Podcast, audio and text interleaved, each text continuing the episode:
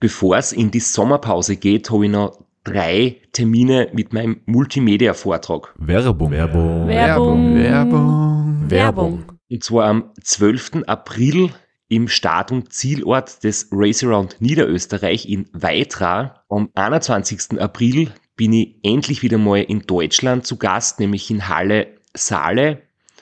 Und nach fünf Jahren Pause bin ich am 25.05. wieder in Kärnten. Und zwar in der Artbox in St. Gertraud bei Franschach. Es gibt ein paar Highlights vom Race Across America, Einblicke in meinen 24-Stunden-Rekord und natürlich ganz viel Anekdoten, teilweise auch sehr lustige, aus meinen beiden Teilnahmen beim Transcontinental Race.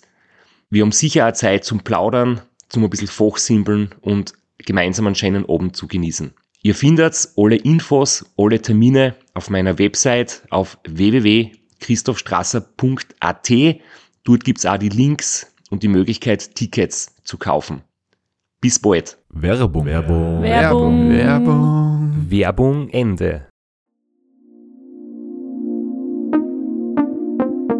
Podcastwerkstatt. Herzlich willkommen bei Sitzfleisch, Dem Podcast. Nein, warte, ich wollte noch was dazu sagen. äh, dem Radsport-Podcast mit einem tieferen Sinn mit Christoph Strasser. und Florian Kraschitzer.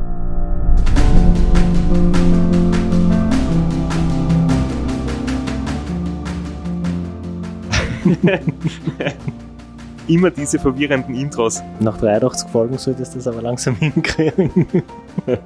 Ja, die Anspannung ist immer groß. Vor allem äh, freue ich mich heute wirklich schon auf unser Gespräch, das wir jetzt dann gleich beginnen werden. Das ist heute, würde ich mal sagen, eine Premiere für uns. Aber nehmen wir nicht zu viel vorweg. Wir haben heute wieder jemanden eingeladen, der unserem Aufruf gefolgt ist, wo wir beide gleich sofort gesagt haben, unbedingt machen wir, machen wir dieses Gespräch und ja, aus lauter Vorfreude hast du mir jetzt aus der Fassung gebracht mit einem Gag beim Intro. Oder du bist einfach schlecht vorbereitet. Schlecht vorbereitet bist du nie, oder? Na, kann, kann gar nicht passieren. Weil dein Gehirn immer auf Hochtouren arbeitet. Mein Gehirn arbeitet immer auf Hochtouren und zwar deshalb, weil ich eine Morgenroutine habe, die meiner Konzentrationsfähigkeit hilft. Und zwar trinke ich täglich in der Früh einen AG1 von Athletic Greens, den grünen Smoothie mit 75 Mineralien und Mikronährstoffen und Vitaminen. Da habe ich schon so eine, Morgenroutine, da nehme ich mir jeden Tag in der Früh aus dem wunderschönen Keramiktegel einen Löffel AG1 Pulver, haus in, mein, äh, in meinen Shaker, fülle es mit Wasser auf, trinke das in der Früh. Es hilft mir bei meiner Regeneration und, wie schon angesprochen, bei der Konzentrationsfähigkeit, dass ich nie mehr unsere Intros verhaue. Vielleicht muss ich jetzt wirklich einmal das probieren. Äh, Ich möchte gern so spontan, eloquent und wortgewandt und textsicher wie du sein.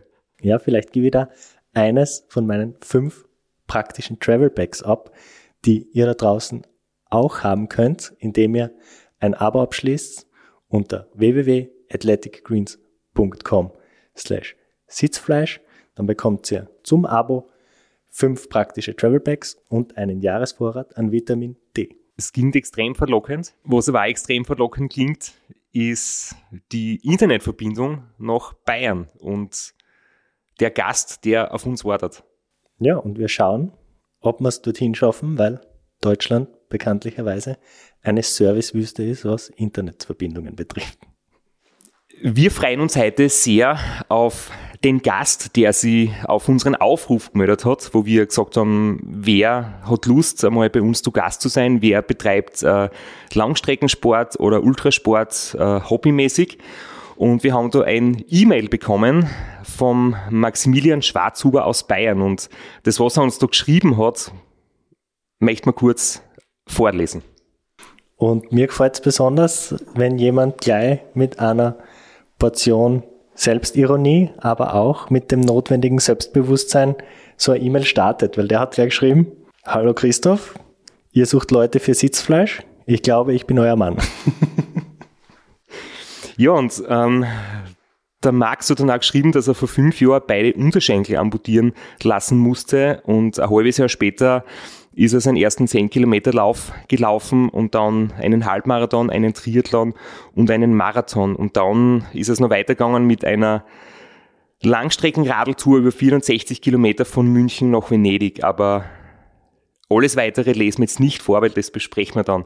Und wir freuen uns jetzt wirklich riesig, dass der Max heute Zeit hat für uns und ein bisschen was aus seinem Leben, das glaube ich sehr speziell und sehr interessant ist, erzählen wird. Also, hallo Max und wie geht's? Ja, servus, grüß euch. Danke für die Einladung, meine Selbsteinladung heute sozusagen. äh, mir geht's super, ja, genau. Und wir wollen gleich gar nicht für einen heißen Brei herumreden. Vielleicht erzählst du gleich ein bisschen was von dir selbst. Ähm, ich bin gleich auf die Formulierung gestoßen in deinem E-Mail. Du hast geschrieben, ich habe mir vor fünf Jahren die Unterschenkel amputieren lassen. Das klingt so, als wäre das eine freie Entscheidung gewesen oder was genau? Vielleicht magst du kurz erzählen, wie es dazu gekommen ist. Ja, das ist die Frage, was, was dann eine freie Entscheidung ist, wenn man so halb dazu genötigt wird. Ja, die Geschichte voraus war, dass ich mit äh, zwei Jahren äh, Querschnittslähmung gehabt habe, plötzlich nach einem Mittagsschlaf. Ich war davor kerngesund und habe nicht mehr gehen können, habe unterhalb von meinen Knie nichts mehr gespürt, nichts mehr bewegen können. Und das, das Hauptproblem war, durch diese fehlende Sensibilität in die Viers, habe ich mir halt ständig selber Verletzungen zugezogen. Ich bin mit neun Jahren in einen Nagel im Garten gestiegen mit der Fersen, habe mir die ganze Fersen aufgerissen, habe es gar nicht gemerkt. Erst, wenn ich im Haus drin war, aber man denkt, wer, wo kommt das ganze Blut her? Dabei war das mein Blut. Und äh, die, diese Wunde zum Beispiel ist auch nicht verheilt bis zur Amputation und eigentlich hat sich mein, mein ganzes Leben nur darum draht, wie ich jetzt möglichst schmerzfrei durch den Tag komme, ja, wie ich es wie ich's irgendwie überstehen kann, das Ganze und ständigen Krankenhäusern mit und Krücken und alles mögliche. Und irgendwann habe ich gesagt, hey, warum, warum kann man das Problem nicht einfach abschneiden, ja, was ein bisschen martialisch anhört. Und ja, ja, ich habe mich da eineinhalb Jahre lang sehr intensiv mit dem Thema Amputation auseinandergesetzt. Äh, Leute getroffen, die selber schon amputiert sind, Leute von der G-Schule, äh, ganz viele Ärzte und äh, das, das Problem war dann erstmal, dass mir die meisten Ärzte davor abgeraten haben. Und es ist nicht so leicht, so eine Entscheidung zum Treffer, obwohl die meisten Ärzte sagen, nee, ist zu, zu risikoreich, zu problematisch. Man weiß nicht, was danach passiert. Und ich war mir dessen aber sehr bewusst und bin heute aber auch sehr froh, dass die meisten Ärzte das so gesagt haben, weil ja dann, egal was zum Schluss jetzt rausgekommen war, hätte ja so oder so die volle Verantwortung dafür übernehmen müssen. Und ich glaube, dass das mit äh, so die, das, das Feier war, was mir angetrieben hat, dass ich mir jetzt, jetzt selber irgendwie sagen hab müssen, nach der, nach der Amputation, dass das funktioniert, was ich mir da in den Kopf gesetzt habe. Hm. Mich fasziniert ja immer, mit Menschen zu reden oder mich zu unterhalten, die ja objektiv betrachtet vielleicht ein körperliches Handicap haben und man kommt dann aber drauf, das sind oft die Leute, die so positiv durchs Leben gehen, die so eine Ausstrahlung haben, die so inspirierend sind und die einfach mit ihrem, ja, mit der Situation, so wie sie ist, umgehen und das Beste draus machen. Und manch andere Leute, die objektiv betrachtet gesund sind, denen nichts fehlt, vielleicht weder am, am körperlichen noch am materiellen, die haben immer Gründe zum Jammern und sehen immer das Schlechte und sind nicht motiviert, haben keine Ziele im Leben. Und ähm, deswegen war es für uns auch sehr schnell klar, dass wir mit dir unbedingt quatschen möchten, weil ja, das, der Betreff des E-Mails Extremsportler ohne Füße, das war mal natürlich das eine, aber generell, dass, dass du immer, dass man gleich gesehen hat, bei deinem YouTube-Kanal, bei deinem Instagram-Profil, bei dem, was du halt machst, dass du wirklich einer bist, der äh, positive Lebenseinstellung hat und ich glaube, da können wir halt alle davon uns inspirieren lassen. Ja, freut mich. ja. Wobei, wobei, ähm, ich muss auf Ursache da noch hinweisen, weil das ist also ein bisschen eine, eine Wahrnehmungsverzerrung, ja, weil jemand wie, wie ich jetzt mit einem Handicap, ja, erstens, wenn, wenn jemand sowas macht wie ich, dann kommt man natürlich leichter in einem Podcast zum Beispiel, man kommt leichter in, in, die, in, die, in die Presse und so weiter, ja, das ist mir, ist mir sehr bewusst. Ähm, und, und man sieht dann aber auch nur die Leute, die es geschafft haben oder die, was aus ihrem Leben machen. Ja, die, die, die, Leute, die amputiert sind oder, oder andere körperliche Behinderung haben, die, die, die allermeisten davon, von denen hört man und sieht man nichts, weil, weil die überhaupt nicht in die Öffentlichkeit gingen. Und, und ich glaube nicht, dass das jetzt unbedingt so ist, dass, dass ähm, dass man mehr in die Richtung trieben wird, ja, wenn man jetzt so ein Handicap hat, dass man dann unbedingt noch was draus machen muss. Ja, leider ist die Dunkelziffer, die man nicht so sieht, da äh, relativ relativ groß und die Leute, die man sieht, ja, weil ich, ich sage ja schon immer, ich muss ja bloß in der Früh aufstehen und und äh, Runden spazieren gehen, da ist das schon besonders für für einen Großteil der Leute, weil ich keine Viers habe, ja, was für jemand anders ganz normal ist und das kommt dann sowas sieht man natürlich in der Öffentlichkeit dann leichter und es wird anders wahrgenommen, ja. Survivorship Bias quasi. Ja, genau, richtig. ähm, aber der zweite Satz in, in deiner Bewerbung ist gleich 136 Tage nach der Amputation äh, 10 Kilometer Lauf. Und die Frage, die uns natürlich brennt, du hast ein bisschen beschrieben, wie dein Leben vor der Amputation war, aber war das ein, ein sportliches Leben? Hast du eine gute Grundlage gehabt oder hast du quasi bei Null angefangen für diesen 10 Kilometer Lauf? Also meine Leidenschaft war immer schon sportlich orientiert. Ja, ich habe mich schon sehr früher, ich habe zwei jüngere Brüder und ähm, mit denen habe ich mich immer gemessen. Ich bin mit denen immer um die Wette gelaufen und es war aber natürlich dann die, die, es war irgendwann klar, dass ich da nicht mehr mithalten kann und das hat mich sehr belastet, ja, weil äh, das ist gar nicht gegangen. Und äh, ich habe ich hab grundsätzlich ich schon längere Radtouren und sowas äh, gemacht, soweit es irgendwie gegangen ist mit meinen Viers. Also ich war immer schon interessiert am Sport. Ich habe mir immer schon alles taugt. Nur es war halt enorm eingeschränkt äh, durch mein, durch mein Handicap. Und ich habe aber jetzt rein vom Training her habe ich bei Null angefangen, kann man sagen, weil die Jahre vor der Amputation, da war so gut wie gar nichts mehr möglich. Also ich bin wirklich nur noch im Rollstuhl geguckt oder mit Krücke gegangen und habe einfach Schmerzen gehabt die ganze Zeit. Und äh, ja, und das war erst einmal so so, so ein Hirngespinst. Ja. Das war noch im Aufwachraum nach der Amputation. Ich habe gesehen, die, die Dinger sind weg. Ich war unfassbar erleichtert, weil ich gewusst habe, jetzt gibt's nur noch den einen Weg. Ich kann jetzt nicht mehr zurückgehen. Ich kann jetzt nicht sagen, nach, nach zwei Monaten, hey, Leute, war eine scheiß Idee, äh, macht's mal die Dinger wieder drauf. Äh, aber aber es, also es war, es war so es muss jetzt funktionieren und ich habe mir da im Aufwachraum gedacht, okay, hey, da ist dieser Lauf bei uns in Wolnzach jetzt ja, ja, wer da von der Abendschau vom Bayerischen Rundfunk begleitet und ich wollte da schon immer irgendwie mitlaufen, was vorher un undenkbar war. Und ich denke, das müsste doch hinhauen, ja. Und ich, wohlwissend habe ich niemandem davor erzählt, weil es hätte mir dann sowieso nur mal jeder mehr dafür verrückt erklärt, ja. Wie äh, war das? Also ich, ich kenne das nur, ich habe mal einen Vortrag gehabt bei einem äh, Behindertensportler, beim Radsportler und der hat so gesagt, das größte Problem äh, ist immer die Ausrüstung und das Material, weil es quasi nichts von der Stange gibt, weil jedes Teil für jede Person extra angefertigt werden muss. Das sind alle Spezialanfertigungen, die recht teuer sind. Wie war das bei dir? Bist du da relativ schnell zu guten Prothesen gekommen, mit denen du gehen hast können, oder war das ein langer Prozess? Es war ein längerer Prozess. Also man muss sich das so vorstellen, wenn man, wenn man amputiert ist, dann dauert es so je nach Wundheilung sechs bis acht Wochen, dann kriegt man die ersten Prothesen und das sind sogenannte Interimsprothesen, also Übergangsprothesen. Also die sind Schrott, die Dinger. Die sind, die sind nur dafür gemacht, dass man einfach das G lernt. Ja, und die sind aber überhaupt nicht dafür gebaut, dass, dass die hohe Belastung aushalten. Ja. Und ich habe dann noch während, während der Reha, wie ich war, habe ich dann äh, mit denen teile, wohlwissend, dass das richtig nach hinten losgekommen, ähm, habe ich dann heimlich, habe ich mich nachts rausgeschlichen aus der Klinik und habe äh, mit dem Lauftraining angefangen. Ja. Und, und hab, hab nicht einmal ein Handy dabei gehabt. Ich, mir hätte, also das Ding hätte brecher können, ja, was dann danach mehrfach passiert ist, aber dort zum Glück nicht. Das Ding hätte brecher können, mir lasst halt hier und ich brich mir das Handgelenk bei dem Sturz, also im extremsten Fall, ja, und niemand findet mich da. und, und das ist im Nachhinein natürlich schon ein bisschen dumm gewesen, aber man macht dann öfters mal dumme Sachen, wenn man sich irgendwas in den Kopf gesetzt hat. Vielleicht ganz kurz zu deiner Entschuldigung. Wie alt warst du da? Ich war 24. Ja, das ist der jugendliche Leichtsinn. Das ist, das ist entschuldigt. okay, ja, danke, abkackt.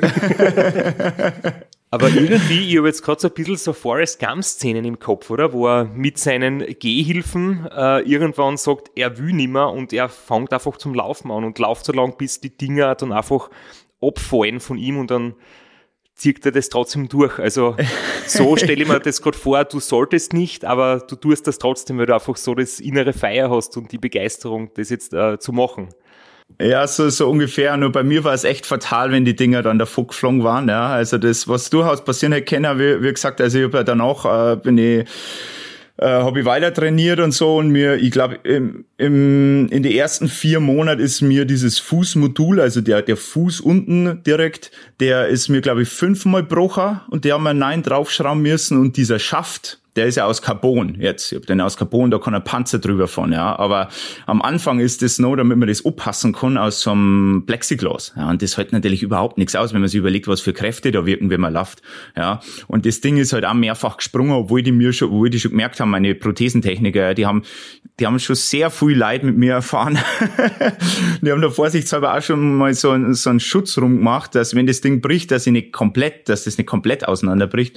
Ja, und so habe ich mich dann äh, vorwärts gewagt und, ähm, und da muss ich ja sagen, meine, meine Techniker, meine Prothesentechniker haben dann auch gesagt, okay, gut, du möchtest diesen Lauf machen. Ja, es kann tatsächlich funktionieren. Und wir haben da dann noch irgendwie so einen, so einen Gutschein zur, zum Ausleihen von Sportprothesen für Woche. Und die schrauben mir die jetzt runter für eine Woche und ich habe diesen noch zwei, dreimal trainieren können mit den Dinger, völlig anderes Laufgefühl. Dann bin ich den 10 Kilometer Lauf gelaufen, bin heimgegangen, habe die Dinger eingebackelt und zurückgeschickt. Da wären wir schon wieder beim, beim nächsten interessanten Thema für mich. Ähm, du hast wahrscheinlich fürs Laufen, fürs Radfahren, fürs Schwimmen, fürs Gehen, für den Alltag unterschiedliche Prothesen. Ja, also ich habe zwei unterschiedliche Prothesen. Das eine sind äh, quasi meine Alltagsprothesen, die nutze ich für alles, außer das Laffer. Und dann meine Laufprothesen, die nutze ich nur zum Laffer, weil die, die Laufprothesen, die sind einfach dafür optimiert, möglichst viel Gewalt nach vorn zu bringen. Ja. Also die ballern halt richtig. Ja. Aber sobald ideal ist eine flache, gerade Strecke auf hartem Asphalt. Ja. Das ist, weil das gibt mir am meisten äh, Wumms. Und alles andere wird dann schwieriger. Bergauf, bergab geht natürlich alles und so, aber es ist mit sehr, sehr viel mehr, also vor allem bergab, es ist sehr kritisch, weil die Dinger haben halt so einen Wumms und wenn du eh schon bergab laufst, ja, dann hast du auf einmal so viel Energie, dass du gar nicht weißt, wohin damit. Und, und auch auf un, unebenem Untergrund ist es ein bisschen schwierig, weil die haut's natürlich immer irgendwo hier, ja. während man jetzt, wenn man jetzt noch vier hat, dann kann man alles über Sprung ausgleichen, aber ich muss das dann übers Knie machen und dann haut's dann schon mal ein bisschen, mal einen halben Meter rüber oder rüber, ja, das kann dann schon mal passieren. Ja. Aber so schaut's aus mit meine mit meine Prothesen. Ja, auch für Schwimmer beim Triathlon nehme ich meine Alltagsprothesen. Ja. Und wie war das dann, dass du irgendwann gesagt hast, ähm, Laufen funktioniert offensichtlich und trotzdem willst du jetzt irgendwie so deinen sportlichen Horizont erweitern oder verändern und hast dann sozusagen zuerst das Radfahren dazugenommen, Stichwort Triathlon und irgendwann ist eigentlich das Radlfahren übergeblieben. Was waren da so die Überlegungen dahinter oder wolltest du einfach mehr Abwechslung haben, nachdem du gesehen hast, das Laufen funktioniert? Ja, gute Frage eigentlich. Ja, also ich, ich, ich man denkt, okay, gut, also ich habe jetzt bewiesen, dass es funktioniert und das Ziel war ja eigentlich nur, dass ich einfach meinen Alltag schmerzfrei selber bewältigen kann, ohne auf Hilfe angewiesen zu sein. Und das habe ich mir damit bewiesen mit diesem 10 Kilometer Lauf.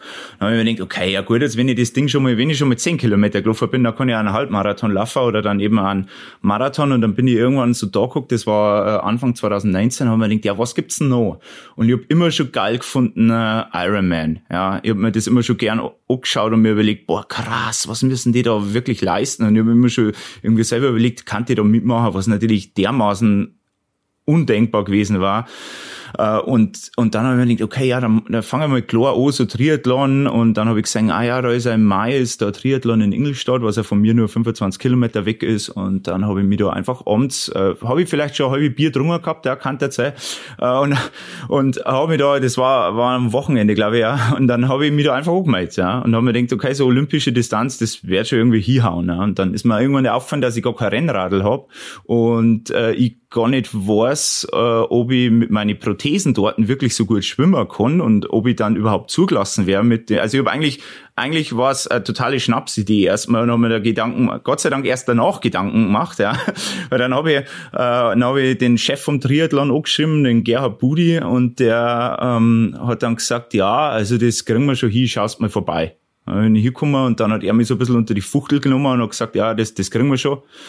Ja, und, so bin ich dann zum Triathlon gekommen und habe gesagt, okay, also das große Ziel für mich ist, ist irgendwann tatsächlich der Ironman, der Ironman auf Hawaii. Ja, das ist äh, nach wie vor so, auch wenn durch Corona jetzt einiges durcheinander gekommen ist. Und, äh, und dann habe ich, äh, und dann war eigentlich Corona so der Auslöser, dass ich gesagt habe, okay, es gibt keine offiziellen äh, Wettkämpfe gerade, also muss ich irgendwas selber machen. Und äh, dadurch ist die Idee zur Alpenüberquerung entstanden, die ich ja schon mal gemacht habe aber halt ganz gemütlich mit einem Spätel so Trekking-Rall in fünf Tagen oder irgendwie so. Also ähm, jetzt nicht so. Und, und auf dieser Tour ist mir schon die Überlegung gekommen, okay, München, Venedig, 460 Kilometer äh, wie schnell geht denn das, wenn man es jetzt mal übertreibt? Ja? Und dann habe ich mir gedacht, ja gut, 24 Stunden. Und dann hat der Kumpel, der bei mir dabei war, gleich gesagt, ohne mich, ich bin nicht dabei, das kannst du vergessen. genau, und dann habe ich mir andere gesucht, ich habe mir ein Team gesucht und das hat dann äh, trotz vieler Zwischenfälle äh, doch recht gut funktioniert dann letztes Jahr. Wir haben schon gedacht, das Triathlon-Thema hast du vielleicht abgeschlossen und weil wir sind der Meinung, und das ist eigentlich offiziell tatsächlich ein Fakt, dass Radlfahren der geilste Sport ist. ja, da muss ich euch aber, aber echt recht geben, ja. aber du sagst, der Triathlon oder der Ironman ist noch nicht ganz abgehackt. Das ist noch ein Ziel für die, für die Zukunft. Ja.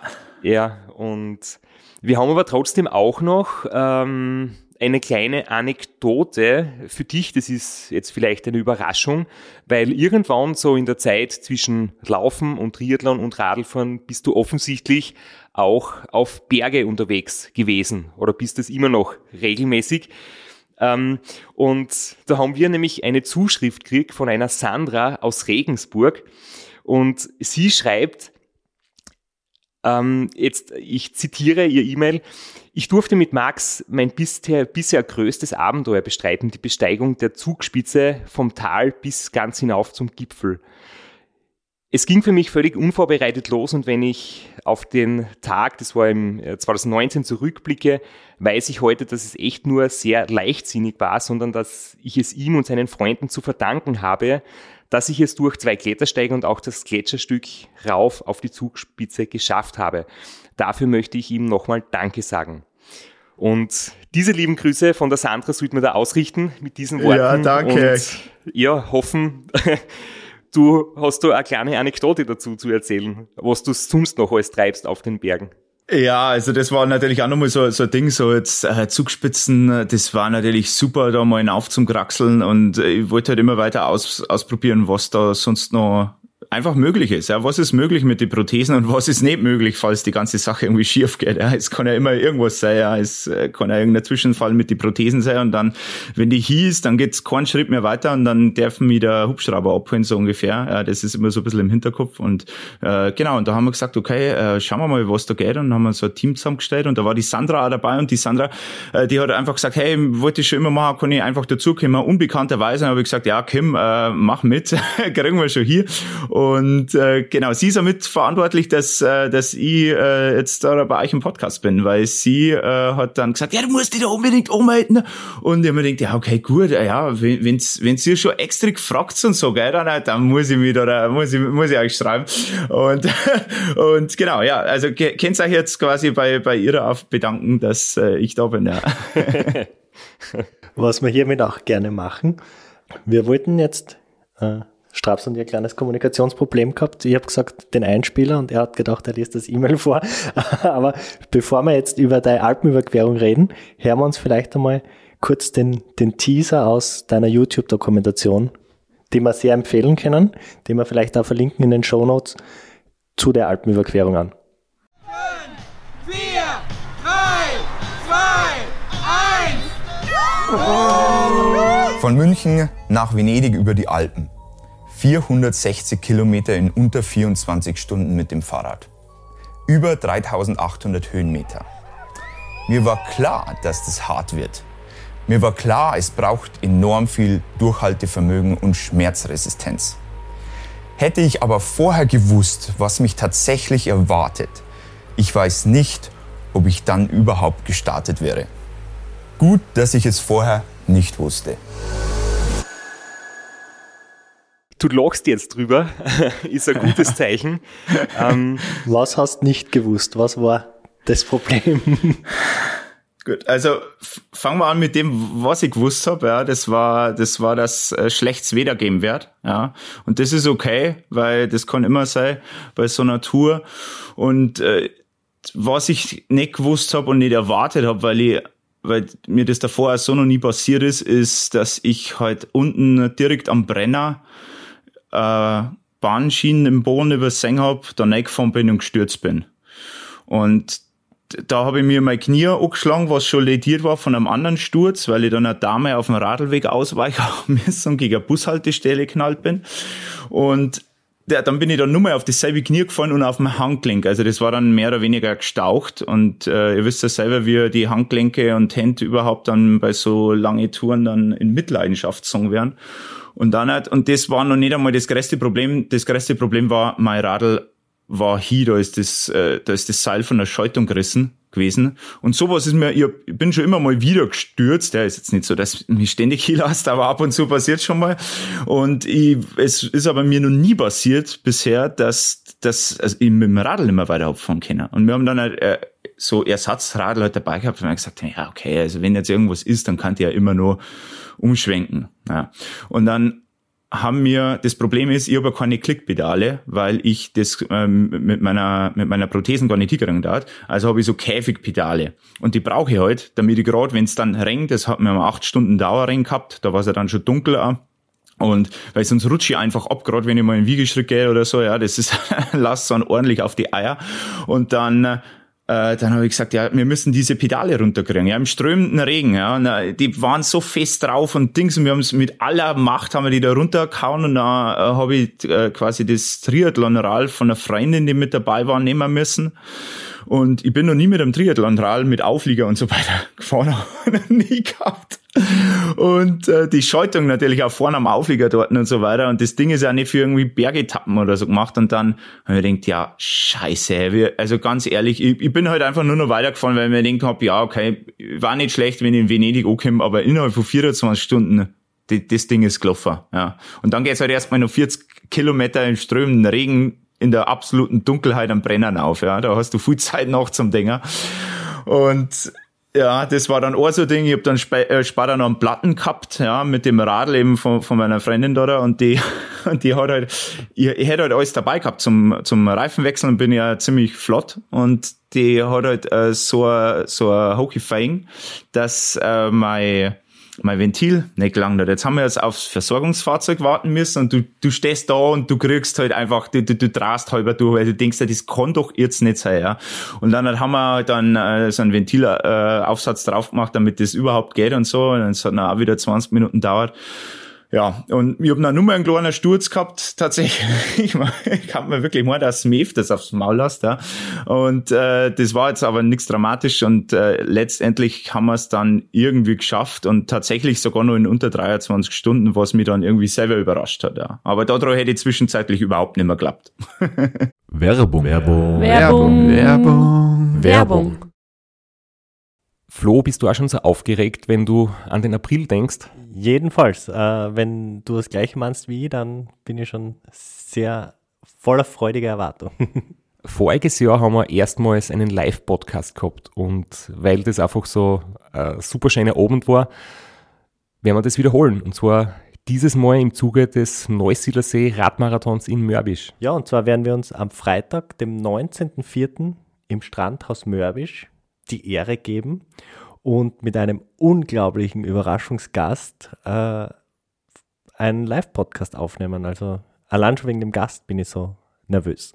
Ich hoffe, dass du nicht dich ins Publikum setzt äh, und zuhören wirst, aber ich muss sagen, der, der Gast ist wirklich grandios und ich würde sagen, wir hören einfach einmal, was er zu dem Ganzen sagt. Hallo, Johnny Holand hier. Heute stehe ich natürlich wieder am Start beim Neusiedlersee Radmarathon. Immer ein Highlight des Jahres. Nebenbei bin ich all live beim Podcast beim Neusiedler Radmarathon. Es wird mich natürlich riesig freuen, wenn ihr live dabei seid und dass wir vielleicht kurz über ein paar Höhepunkte aus meiner Karriere reden können. Sehen wir uns dann. Wer die legendäre Stimme noch nicht erkannt hat, das war Johnny Hogerland, legendärer Fahrradprofi und Pensionsbetreiber in Kärnten. Ja, und nach unter anderem dreimaliger Teilnahme oder Finish bei der Tour de France, jetzt auch im, in der Radmarathon-Szene sehr erfolgreich und sehr umtriebig. Und ja, wir freuen uns sehr, dass wir mit ihm äh, den Abend gestalten können. Und natürlich haben wir auch was zu gewinnen. Und zwar gibt es für zwei Personen jeweils ein Ticket und einen Startplatz für entweder Zeitfahren oder Radmarathon. Zeitfahren ist am Samstag, Radmarathon am Sonntag. Das heißt, es sind zwei Tickets, zwei Startplätze und gewinnen tun die, die folgende Frage richtig beantworten. Wie viele Tage ist Johnny Hogerland bei der Tour de France 2011 im rot-weiß gepunkteten Bergtrikot unterwegs gewesen? Schickt uns eine E-Mail an sitzfleisch.christophstrasser.at. Wir freuen uns auf eure Teilnahme, wir freuen uns auf äh, den Live-Podcast im Strandhaus und vor allem auf unsere Teilnahme, weil wir beide haben auch eine Startnummer und werden Samstag beim Zeitfahren dabei sein. Ja, und werden uns wieder mal mit den Besten der Szene messen. Du wahrscheinlich ein bisschen kompetitiver als ich, aber ich freue mich immer wieder, wenn ich mir aufs Zeitfahrrad setzen kann. Heuer bin ich ohne Scheibe am Start, weil du meine Scheibe ja verkauft hast. Vielleicht können wir nur in der Leihgeschäft einfällen. Werbung. Werbung. Werbung. Werbung. Werbung Ende. Jetzt ist es, äh, wenn man sich rein die Fakten anschaut, du bist 460 Kilometer gefahren, es waren 3800 Höhenmeter dabei und das Ganze in unter 23 Stunden ist natürlich eine Wahnsinnsleistung, gerade mit, ähm, mit deiner Ausgangssituation quasi. Ähm, wie viel ist denn da an Vorbereitung drinnen gesteckt und wie viel Trainingsstunden hast du da am Rad quasi absolviert und wie waren so die, die längeren Ausfahrten oder hast du einfach gesagt, ähm, du nimmst die Fitness mit dem Ist-Stand und machst das Beste draus oder hast du schon sehr speziell für das trainiert? Ich habe schon relativ speziell dafür trainiert, ja. Ich äh, trainiere mittlerweile, man, man lernt ja dazu, äh, noch spezieller, ja. Ähm, ich habe ich, weiß gar nicht, ich glaube, ich bin so jeden Monat, ich kann ich kann es jetzt in Stunden nicht sagen, ja, aber in, in Kilometer waren es immer so 600, 700 Kilometer im, im Monat, was ich in der Zeit davor äh, gefahren bin. Ähm, dazu ist noch ein bisschen Lauftraining gekommen, aber für andere Geschichten. Und äh, genau, dann habe ich mir gedacht, ja gut, das, äh, das wird dann so schon, wird dann so schon hinhauen. Ja. Die Vorbereitung, also ich bin da sehr akribisch, ja, weil also für mich ist enorm wichtig, dass ich davor alles genau durchplane. Also wo sind die Pausen, wie lang sind die Pausen, was macht mein Team in die Pausen? Also ähm, Wasser, also Dringer auffüllen und, und Essen und Zeugs und alles mögliche, auch meine Powerbank austauschen fürs Licht und für mein Navi und so weiter. Also die ganzen Sachen Sachen, die müssen für mich absolut geregelt sein, weil ich während der Tour keinen Kopf habe, mir noch irgendwas einfallen zu lassen. Ja.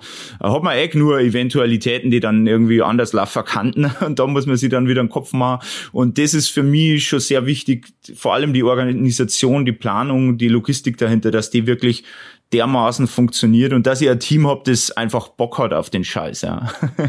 das sieht man bei, deine, bei deiner Dokumentation und, und bei deinen Social Media Kanäle, da sieht man immer, dass ihr sehr viel Spaß habt beim Ganzen. Und wir werden das dann, wie gesagt, verlinken, aber eben diese, dieser YouTube-Film, eine halbe Stunde München nach Venedig in 24 Stunden auf dem Maximilian Schwarzhuber YouTube-Kanal, der ist wirklich sehr zu empfehlen und es wird ja vielleicht wieder im Sommer ein paar ganz schlecht Wettertage geben, wo man indoor trainiert und sich coole Videos anschauen möchte.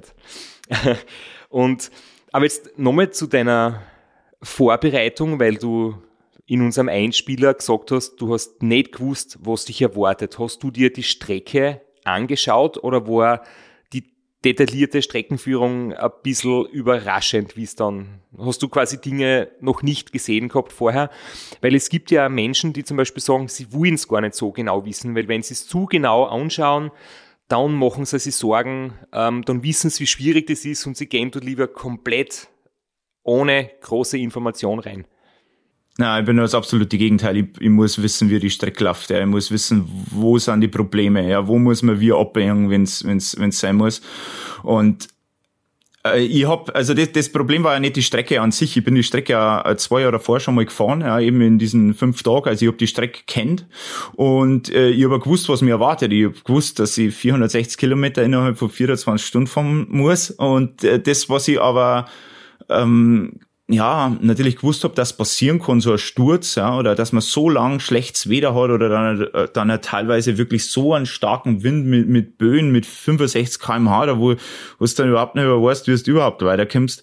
Und äh, das, das, äh, ja, wenn's, wenn's davor davor bist, da los zum Starten. Ja? So, so, so ein paar Tage oder vielleicht ein paar Stunden vorher, dann denkst du, ja, wäre geil, aber eigentlich weißt das wäre eine richtig verdammt scheiß harte Nummer. Ja? Es ist nicht so, dass ich da jetzt einfach radelt und dann radel die 24 Stunden oder 23 Stunden in dem Fall und dann bin ich da, sondern es, es, es kehrt mehrer dazu. Das war mir schon klar.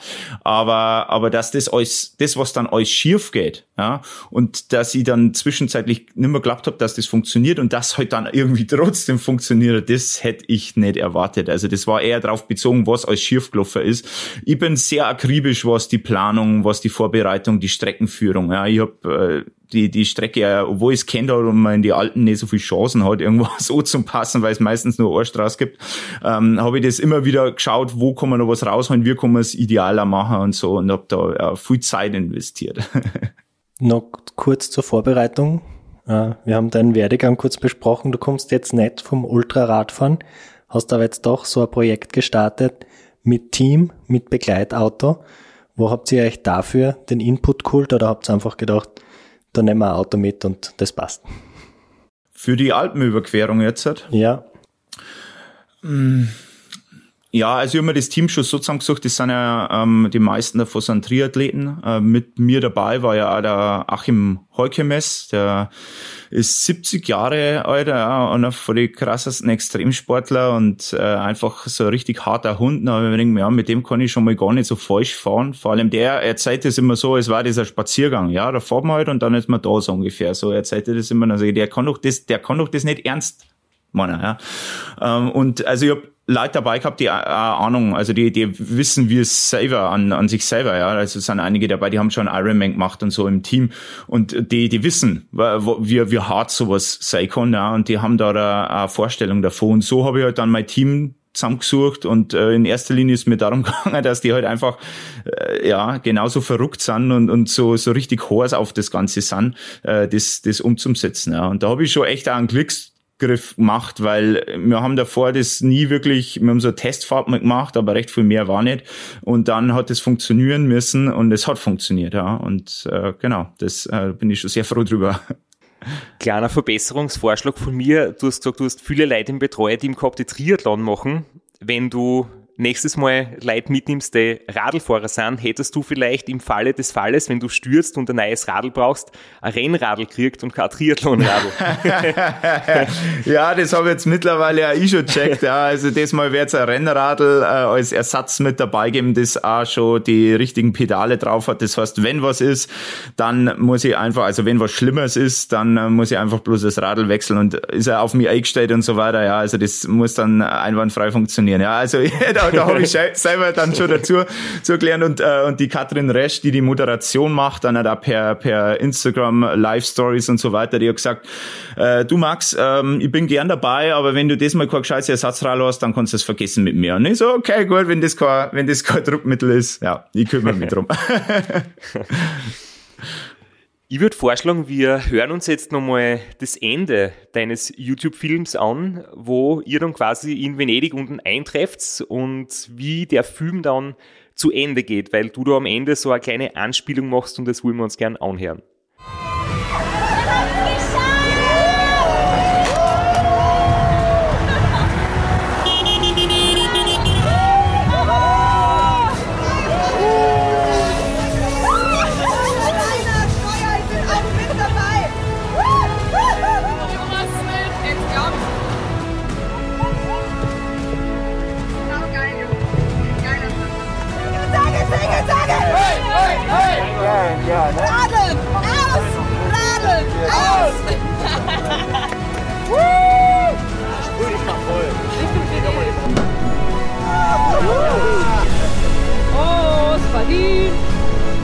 Nicht?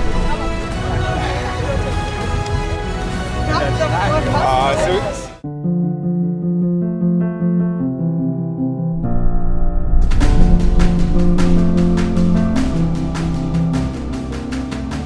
Soviel ich weiß, bin ich jetzt der erste und einzige, der die Alpen in 24 Stunden mit dem Fahrrad überquert hat, ohne Füße. Du geile Sau. Mhm, ich weiß. Auf so einer langen Tour hast du ja jede Menge Zeit. Ja, vor allem jede Menge Zeit nachzudenken. Und da kam mir eine Idee für ein neues Projekt. Ein äh, Projekt, das äh, den Alpencross nochmal ordentlich in den Schatten stellen soll. Oh shit. Ja, oh shit. Ja. Aber mehr äh, darf ich leider noch nicht verraten. Also vom Flo und von mir, jetzt erst einmal finden wir es sehr cool, dass ihr dort wirklich so redet, wie sie redet. Also der Kameramann hat irgendwie da schon ein Wort umgekaut, das habt ihr nicht geschnitten, das ist sehr authentisch. und das, was du da so geheimnisvoll sozusagen angekündigt hast, aber noch nicht drüber reden hast dürfen, jetzt bohren wir natürlich nach und wollen wissen, Darfst du mittlerweile schon über die Pläne sprechen oder ist die Tinte unter dem millionenschweren Sponsorvertrag noch nicht getrocknet? Musst du noch weiterhin ein Geheimnis vorspielen? Ja, weder noch, äh, fürchte ich. na, also es, es ist, äh, das Geheimnis ist kein Geheimnis mehr, gell? Äh, na, es ist jetzt äh, schon, schon länger offiziell, ja. Es gibt ein neues Projekt dieses Jahr am 6. Mai und das, was mir damals äh, so durch den Kopf gegangen ist, bei der Alpenüberquerung, war eine Deutschlanddurchquerung zu machen von äh, Flensburg ganz oben runter nach Oberstdorf. Das sind 1001 Kilometer. Der eine Kilometer ist ganz wichtig. Und das Ganze wollen wir in, in 48 Stunden mit dem Radl runterreißen. Wieder im gleichen Modus sozusagen wie äh, die Alpenüberquerung nach Venedig, oder?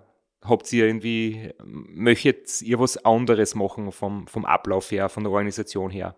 Ja, einerseits das, was sich bewährt hat, äh, heute bei. Ja, also es haben sich die, die 15 Minuten Pausen haben sich bewährt, ähm, weil es bei mir nicht nur darum geht, dass ich äh, mal schnell aufs Klo muss oder so und, und das Team das mein, mein Radl wieder auf den Vordermann bringt, beziehungsweise Essen und Trinken auffüllt, sondern dass ich, ich muss mir auch um meine Stumpf kümmern, weil das Problem ist, dass ich halt, ähm, durchs Schwitzen, ja, das, man hat da so einen Silikonliner über dem Stumpf, der die Verbindung zur Prothesen herstellt.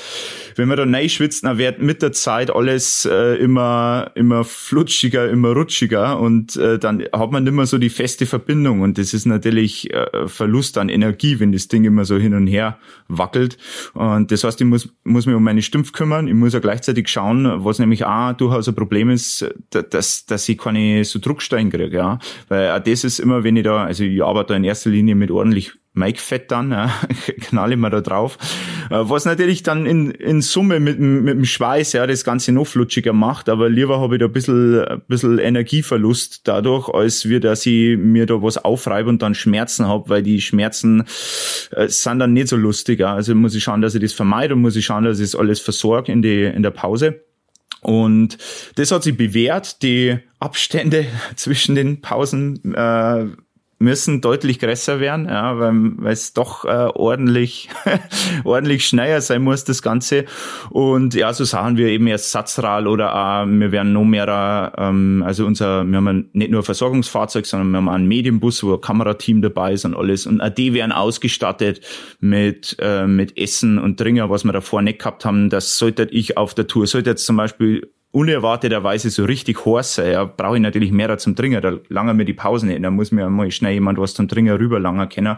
Und das ist vorher, es ist noch akribischer durchgeplant und, und äh, ja, noch, noch, noch krasser auf die Spitzen drin, weil es natürlich noch viel enger kalkuliert ist, als wir jetzt die Alpenüberquerung.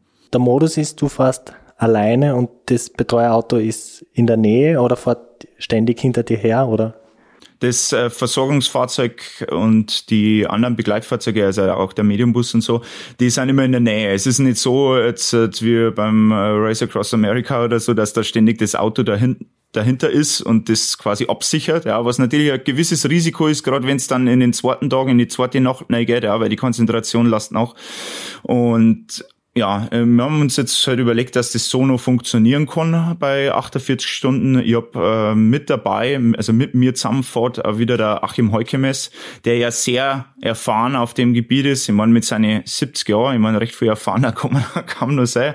Und, und auch da wieder, auch da wieder sagt er so, ich habe letztens mit ihm telefoniert und dann sagt er, ja, da fahren wir, fahren wir am 6. Mai, fahren wir da um 12 Uhr fahren wir los in, in Flensburg und dann fahren wir 48 Stunden und dann sind wir in Oberstdorf. Und ich so, sag einmal, sag einmal, also so, ich, ich manchmal check ich es einfach nicht. Da denke ich mir, ist das aufgesetzt oder so, aber wahrscheinlich ist er einfach dermaßen abgebrüht über die Jahre, dass das, ja, dass das alles, äh, alles ganz easy ist. Und das tut mir dann auch wieder gut, weil ich mache die ganze Planung, ich mache die Streckenführung, ich mache die Navigation bei mir auf dem Handy äh, auf, auf meinem äh, Radcomputer und alles und schau, dass das alles irgendwie funktioniert und äh, genau und der Achim gibt mir dann so gewisse Erfahrung mit oder die, das, was er alles so gelernt hat und eine gewisse Ruhe und Gelassenheit. Ja. Also da ergänzt man. Das ist der jugendliche Leichtsinn. Ja. So, wir sagen immer der, der Rentner und der Krüppel, aber das, äh, das darf man äh, nicht sagen, haben wir letztes Mal festgestellt, weil dann ist man ja quasi gleich wieder behindertenfeindlich.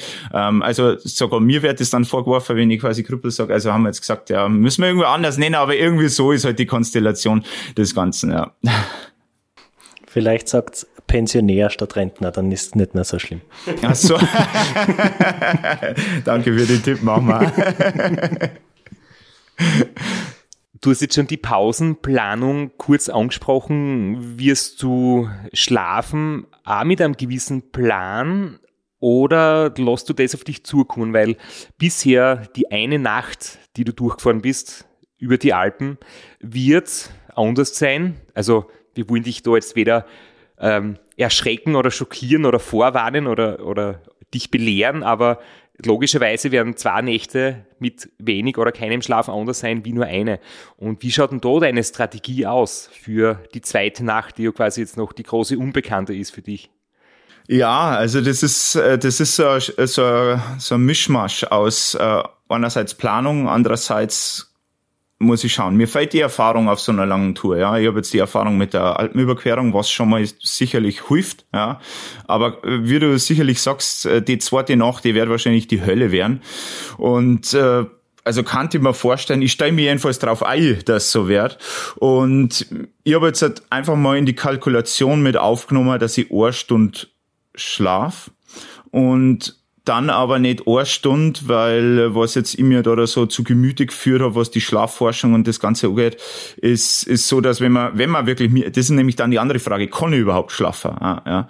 Und ähm, die Überlegung ist halt, das, äh, wenn dann aufzuteilen, entweder war als erster Gedanke zweimal halbe die Stunde oder dreimal 20 Minuten, also so, so ein Powernap. Und anscheinend bietet sie dort dreimal 20 Minuten am ersten an, weil man anscheinend, wenn man dann auch wirklich summiert ist, also das da dann in der zweiten Nacht äh, der Fall sei, dann ganz schnell in Tiefschlaf äh, fällt und irgendwie so 15 Minuten oder so Tiefschlaf hat und danach sowieso wieder rausdippt aus diesem Tiefschlaf und dann haben wir schon mal was mitgenommen. Das heißt, dann nicht, äh, müsste ich mich wieder rausprügeln lassen äh, von meinem Team und wieder weiterfahren. Also das ist jetzt so die, der Gedanke, den ich dazu hab. Wenn ich nicht mir bin und nicht morgen, ich muss jetzt schlafen, dann, dann erzwinge ich es auch nicht. Ja. Aber wenn ich natürlich, wenn ich merke, ich kann jetzt nimmer, also ich kann kaum noch irgendwie geradeaus fahren oder irgendwie so, dann sage ich, okay, gut, nächste Pause, ich ich schaue, dass ich schnell 20 Minuten schlaf und dann wäre ich sing, ja, dann wäre ich, wäre ich sing. Wie gesagt, mir, mir fällt die, mir fällt die Erfahrung, der Achim hat gesagt, na, ihr braucht keinen Schlaf, ihr fährt durch und so. so ich wollte ja, okay. wollt gerade die Frage stellen, was macht Achim Heukemes, währenddem du schlafst? ich weiß nicht, durchfährt. also, also, so wie ein Ken macht er irgendwas, da wo man einfach nur, da wo man einfach nur den Kopf schüttelt, also, also, wo, wo man sagt, sag einmal, du, du, du bist jetzt gerade auf, also der, der macht sie wahrscheinlich dann irgendwie Brot Uhrzeit oder so. Ja, also so. er, er hat gesagt, er möchte schon einmal Abend essen während der Tour. Dann sage ich, ja, wie stellst du das vor? Sollen wir ins Restaurant mit Reservierung oder, oder, oder wie, wie möchtest du das machen? Nein. Dann hat er gesagt, na, also wenn unser Team vielleicht ein bisschen Nudeln und so weiter und dann käme in einer Viertelstunde, kann man ja schnell fünf Minuten was reinschaufeln, aber er möchte gerne einmal eine, eine warme Mahlzeit haben vor der zweiten Nacht, weil die zweite Nacht, die, äh, die wird hart. Und dann sage ich, ach echt? Hey, du hast zugeben, dass die zweite Nacht hart wird, oder wie? Ja, ja, das, also, das kann schon. Ja, ja, gut, dann. Also, keine Ahnung, der Typ ist, der Typ ist der Wahnsinn, ja. Also, mit einer ruhigen Gelassenheit. Ähm, vielleicht braucht er dann doch, äh, ein bisschen Schlaf oder, oder es klang der vielleicht dann auch, wenn er sich, dann während ich schlaf, falls ich den Schlaf in Anspruch nehme, dass er, dass er sich dann kurz hier hockt und ausruht, ja, ich hat's ihm vergunnen. Dann, dann redet er nicht so viel und dann hab ich danach meine, meine Ruhe. also, so schlimm ist nicht, aber, aber, na, es ist schon lustig lustige Konstellation, die wir da beieinander haben. Und äh, ja, also diese, diese eine Stunde da, die rechnet, muss man ja dann dazu rechnen, zu die zwölf Mal, zwölf Pausen sind ja, ähm, mal 15 Minuten, was drei Stunden sind und dann nur mal eine Stunde für, habe ich jetzt mal eingeplant für alles, was schief läuft, Platten, irgendwas, ja, Sturz. Und dann sind wir bei fünf Stunden rein, rein von der Kalkulation her, wo wir nicht fahren. Ja. Also bleiben 43 Stunden für die 1000 Kilometer und das war dann halt eine Durchschnittsgeschwindigkeit in Bewegung von 23,3 kmh. Sehr ambitioniert, aber sehr realistisch, glaube ich ja. Also wir sind definitiv auf der Seite, dass wir sagen, das ist, das ist machbar. Und ähm, ja, ja dann bin du, ich schon beruhigt. aber es ist natürlich schwierig, aber machbar. Und während du schlafst, wird der Achim vielleicht zumindest einmal blinzeln oder einmal zwinkern, so für eine Zehntelsekunde. ich hoff's, ich hoff's, ja. das ganze Projekt kann man bei dir verfolgen auf Social Media und es wird einen YouTube-Film darüber geben dann Genau, ja, richtig. Also bei mir auf, auf Instagram, auf äh, Facebook, wer es wirklich hautnah äh, miterleben möchte, ja, meine, die Freundin von mir, die Katrin Resch, die ja bei der Alpenüberquerung schon dabei war, macht wieder die Moder Moderation. Ja, die kann auch sehr gut reden und sehr lange reden und äh, die führt dann quasi durch alles, was halt uns so passiert, was schief geht, was gut geht und derzeit halt wie gerade die aktuelle Lage ist. Und Spada gibt's dann halt auch, ähm, wenn man da Filmteam mit dabei, gibt's dann da auch wieder auf YouTube einen entsprechenden Film und es ist aber auch pressetechnisch noch einiges dabei, wo ich ganz ehrlich aktuell gerade ein bisschen einen Überblick verloren habe, aber es ist jedenfalls auch da einiges geboten. Wir möchten die Chance jetzt auch noch nutzen, weil du bist ja viel mehr als nur Sportler und Ultrasportler, sondern du machst ja Vorträge, du sprichst über das Thema Motivation und mentale Stärke und wir haben ja im Vorfeld damit kurz telefoniert und haben gesagt, wir werden über das auch kurz reden. Und ich möchte dir jetzt einfach so eine ganz plumpe, brutale, depperte Frage stellen als Einleitung zu dem Thema. Bist du ein Optimist? Weil ich finde die Frage sowas von dämlich, aber manche nehmen das als, ja, als Maß dafür, ob jemand positiv denkt, negativ denkt oder wie auch immer. Und ich glaube, du hast da eine sehr gute Ansicht dazu. Eine äh, differenzierte Wahrnehmung des Ganzen. Ja, also ich denke mal, die Frage ist natürlich, was ist, was ist Optimismus? Ja, was, äh, was zeichnet einen Optimisten an sich aus? Und ich denke mal, es ist nicht förderlich, wenn man jetzt sagt, der Optimismus, äh, Optimist ist jemand, der, der stur immer vom Besten ausgeht, also vom besten Verlauf, weil das kann, äh, das führt irgendwann zu einer gewissen Selbstlüge ja, und hat irgendwann vielleicht mit der Realität nicht mehr so viel zum Tor. Und wenn ich mir die ganze Zeit einrede, ja, das mit der Alpenüberquerung, das wäre ja eh super und das läuft von ganz allein. Ja, das ist so dieses typische positive Denken, was ja in, in meiner Branche ja äh, sehr, sehr verbreitet ist. Ja, du musst einfach positiv denken und weh, du hast negative Gedanken und äh, das ist ja ganz was Schlechtes und so. Dabei ist, ob man jetzt positiv denkt, also ob man jetzt positive Gedanken hat, die einfach so kämen oder negative, ist ja eher erstmal ein Symptom. Ja, und die Frage ist dann, was, für was ist das, das Symptom? Ja, weil wenn jetzt ich seit 30 Stunden auf dem Rad hocke und ich habe negative Gedanken, dann wäre es vielleicht nicht unbedingt darum liegen, dass ich negativer Mensch bin, sondern ich hock 30 Stunden auf dem scheiß Radl. Mir, mir tut alles weh. Und ich denk es ist ganz wichtig, wegzugehen von diesem zwanghaften, positiven Denken, ja, wie, wie ich das gern nenne. Ja. Also so, ja, na, du darfst das ja nicht so, so sagen und so. Und ich sage, wenn scheiße ist, dann ist halt scheiße gerade. Ja. Und dessen, dessen muss man sich erstellen und sich und da realistisch sein. Wenn sich scheiße anfühlt, dann ist halt einfach gerade so. Ja. Und damit muss man arbeiten. Aber man macht es nur noch schlimmer, wenn man es quasi überdeckt mit positivem Denken. Wenn es ein Problem gibt, darf man es einmal beim Namen nennen. Also es gibt Probleme. Man kann nicht immer das schön reden und weichspülen und von Herausforderungen reden, sondern es gibt manchmal echt Scheiße am Dampfen und Probleme. Und wenn man das nicht quasi beim Namen nennt, wird man es auch schwer lösen können, weil dann kann man sich selber irgendwas am Blödsinn einreden und ja, kann man es nicht realistisch und, und faktenbasiert das Ganze irgendwie betrachten.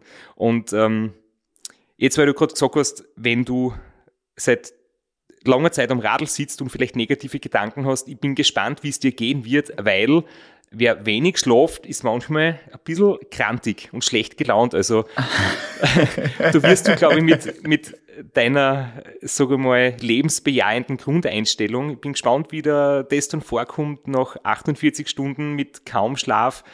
Da werden manchmal die bestgelauntesten, die am besten gelaunten, na die das schneiden wir bitte. Wir haben, wir haben Englischstunde gehabt, eine Deutschstunde kann ich jetzt nicht auch noch machen. Da kann ich euch leider auch nicht helfen mit Deutsch. Gell? Da, werden, da werden manchmal die Menschen mit der besten Laune richtig schlecht drauf sein. Ja, aber hallo. also ich bin ja bei der Alpenüberquerung schon äh, schlecht drauf gewesen. Oder sagen wir, foku ich, ich nenne es dann fokussiert, ja. das, das hört sich dann besser, weil wir wieder beim positiven Denken. Na, das, dessen bin ich mir schon sehr bewusst. Ich habe jetzt auch schon äh, einmal einfach so zum Test äh, ähm, einmal durchgemacht an einem Wochenende und bin am nächsten Tag dann 150 Kilometer mit dem Rad gefahren, um mal zu, zum Fühlen, wie fühlt es denn auch wirklich, wenn ich denn schon über 24 Stunden auf bin, wenn ich überhaupt losfahre. Genau. War noch okay, aber ich weiß, dass bei der Deutschland-Durchquerung härter wird. Ich finde es immer ganz lustig, wenn Menschen versuchen, ähm, jemanden zu fragen, ob sein Glas halb voll oder halb leer ist. Da ist es auch so eine Frage, die mir oft so auf die Nerven geht, weil ich mir denke, erstens, kommt es komplett drauf an, was ist in dem Glasel drinnen. Ist da was drinnen, was ich richtig gern trinke, wo ich mir denke, cool, dass nur immer die Hälfte da ist? Oder ist vielleicht was drinnen, das richtig eine bittere Pille ist, das ich schlucken muss an Medizin und denke mir, zum Glück habe ich die Hälfte schon geschafft und es ist nur mehr die Hälfte übrig. Und ich denke halt, ein für mich persönlich guter Weg ist, dass ich sage, der Inhalt meines Glases ist 50 Prozent. Also neutral. neutral, ja. Ja, und das hat vielleicht auch ein bisschen was in die Richtung zu tun, was du gesagt hast, nicht immer zwanghaft zum Positiv denken, sondern Dingen in die Augen blicken Absolut, absolut, ja. Und, und das ist das, was du vorher, vorher schon gesagt hast. Also äh, man kann die Probleme nicht lösen, wenn man sich wenn man denen nicht, nicht irgendwie gegenübersteht, ja, und sich denen steht, ja, dass man sagt, das sind auch wirklich Probleme. Und noch schlimmer ist ja dann halt wiederum, wenn man, wenn man die quasi verdrängt und sagt, ja, ey, alles super, ja, man verdeckt die ja quasi bloß. Nur das spielt ja drunter weiter. Und irgendwann kämen, irgendwann kämen die Probleme und sagen, hallo, da bin ich wieder, aber größer jetzt. und dann, nein, nein, nein, nein, ist alles positiv, alles positiv, das sind nur Herausforderungen. ja, so ist leider sehr, sehr oft, ja. Und ich probiere da genauso, genauso wie du, Christoph, da dagegen zum Hauen, ja. Also das, das, weil, weil alles andere ist, ist Irrsinn, ja. Und das ist leider, wie gesagt, sehr verbreitet in meiner Branche. Also diese Beobachtung, die, die teile komplett das ist auch, wenn ich so zurückdenke an, an viele unserer Gäste, die, denen diese mentale Stärke von außen zugeschrieben wird, die sie selbst vielleicht gar nicht von sich aus so, so wahrnehmen oder sich selbst niemals als mental stark bezeichnen würden. Aber was diese Menschen alle ausgemacht hat oder ausmacht in dem Gespräch ist, dass sie sich den Problemen einfach einmal stellen und die Probleme angehen und nicht versuchen, die Probleme wegzudenken.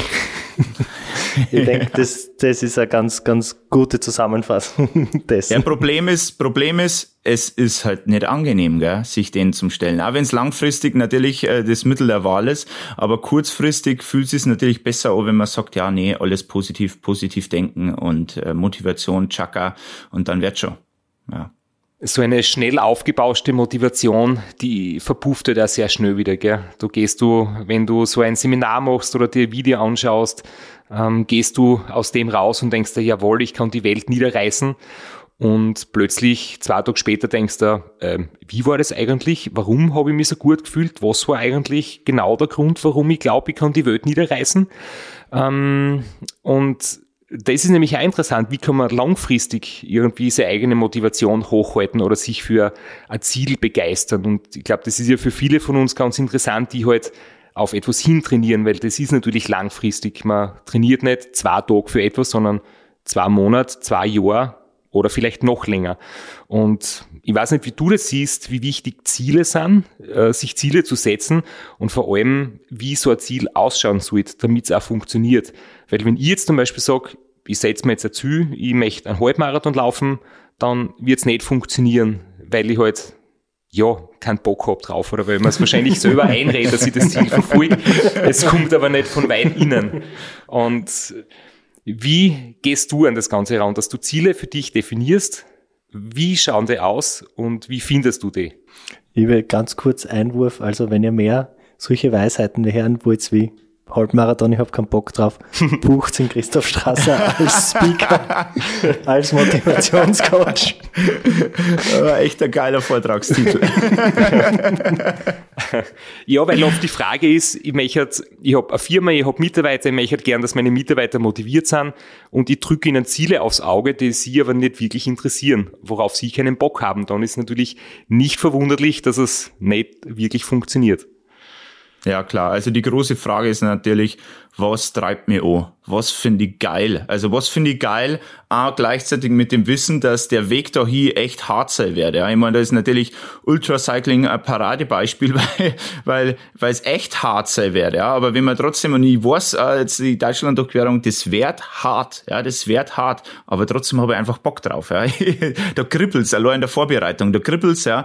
Und das ist so, natürlich der erste Schritt zum Schauen, hey, was, wo hab ich, also vor allem Betonung ich Lust drauf, ja, weil gerade mit so einem Halbmarathon, das wäre dann gern mal, also ich laufe gerne einen Halbmarathon und einen Marathon, ja, aber manchmal ist es das so, dass man dann merkt, okay, der möchte jetzt einfach bloß einen Halbmarathon laufen als Beispiel, weil das ihm irgendjemand gesagt hat oder weil er dazukehren will oder weil er wem gefallen will, ja. Oftmals die Eltern, ja, ganz schwieriges Thema, ja. Man studiert irgendwas, weil die Eltern oder der Vater das will, Jura ist oder der Klassiker. Und äh, dann dann ist es schwierig, ja, weil dann hat, und dann, ja, ihr lacht. Ich habe gerade die Geste gemacht, weil der Flo. Er hat auf mich gezeigt, aber bei mir war es tatsächlich meine freie Entscheidung, so komisch es klingt. Echt? Äh, du hast Jura man, studiert? Man kann auch aus purem Interesse Jura studieren. Ah, okay, wow. Äh, das ist, das ist schon ein, ein Einzelfall, gell?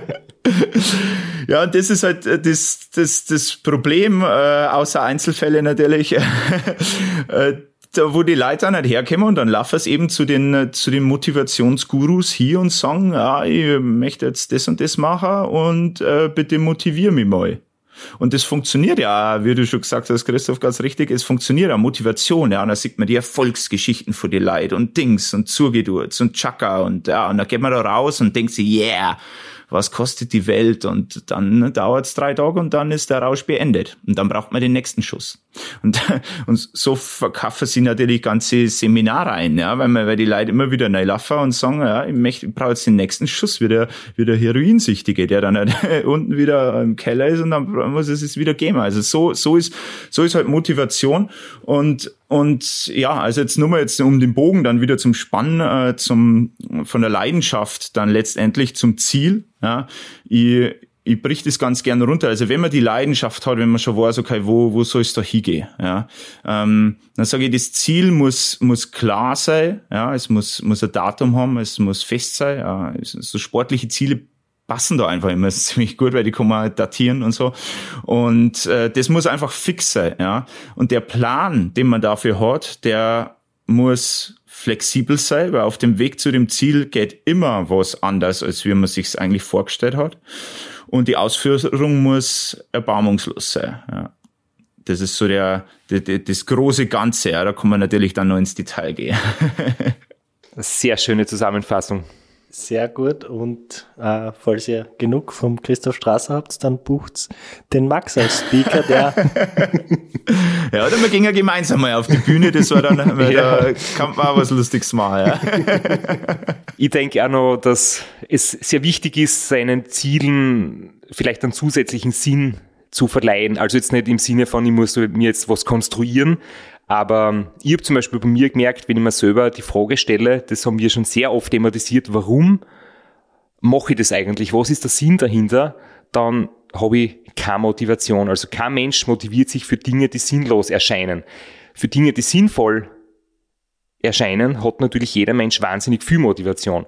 Und es kann sein, dass es super sinnvoll ist, den Müll runterzutragen, weil ich damit meiner Nachbarin, die das selber nicht kann, einen großen Gefallen und eine Freude mache.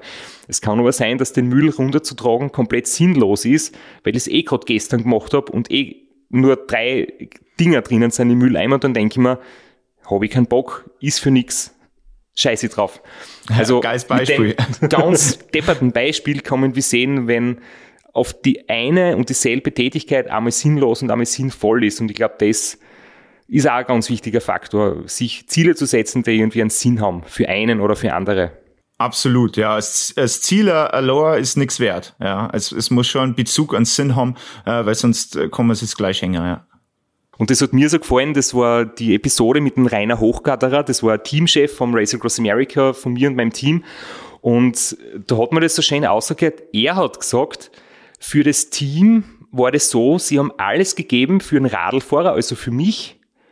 Und ich habe aber das Gefühl gehabt, ich gebe alles für meine Betreuer. Und das war einfach so gegenseitige Wahnsinnsstimmung.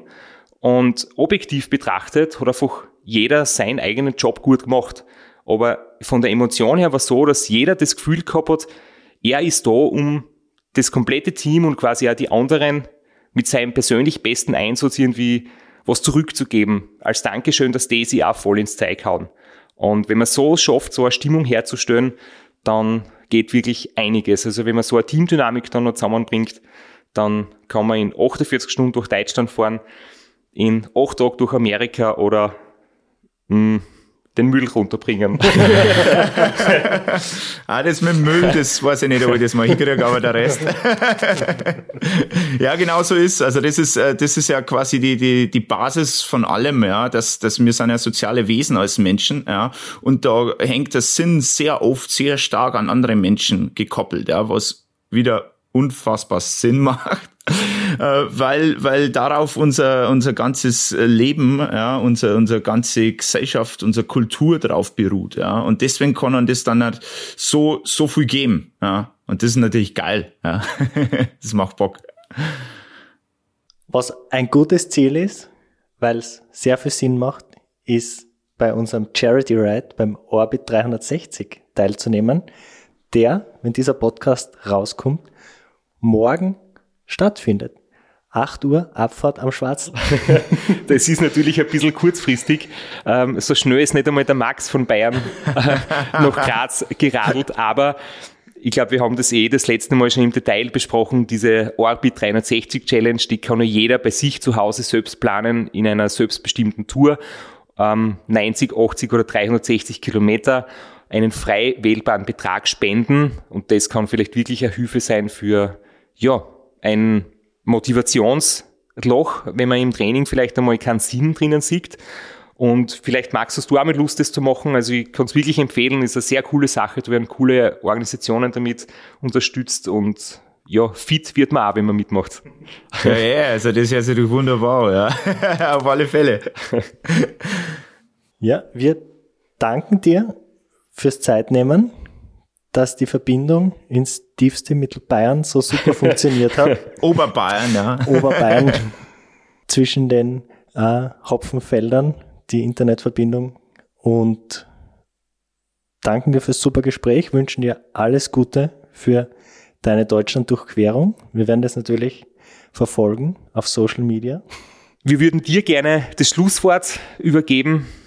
Von meiner Seite auch danke und du darfst jetzt noch etwas Schönes sagen, wenn du möchtest.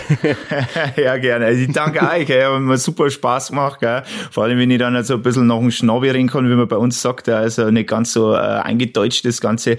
Na, super. Also es ist so, mir hat erst vor kurzem hat, hat jemand gefragt, ja, was ist eigentlich so ein entscheidender Punkt, ja, so ein entscheidender Punkt, dass man, dass man droh bleibt an gewisse Sachen, auch wenn es hart ist, ja, dass man weitermacht.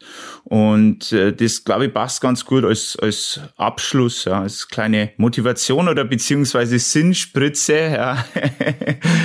äh, dass man einfach weitermacht, ja, weil ich bin schon so oft auf die Schnauzen gefallen, ich habe so viel Krankenhausaufenthalte gehabt. Ich habe oftmals überhaupt nicht mehr wollen. Ja. Ich habe hab Selbstmordgedanken äh, gehabt, weil ich nicht mehr gewusst habe, wie es weitergehen soll. Und äh, so wollte ich nicht mehr weiterleben. Und irgendwie, auch wenn es unfassbar hart gefallen ist, habe ich dann doch immer irgendwo weitergemacht. Und ich bin heute scheiß froh, dass ich das gemacht habe, weil sonst war ihr jetzt nicht bei euch im Podcast gelandet. Und ihr hättet jetzt einen ruhigen Abend gehabt ohne mich. Aber äh, ich denke, dass das ein ganz entscheidender Punkt ist, ja, dass man manchmal nimmer ein und aus weiß, ob jetzt das was äh, sehr Persönliches ist, ja, wenn man in Depressionen versunken ist oder wenn man einfach mal ein Trainingsloch hat.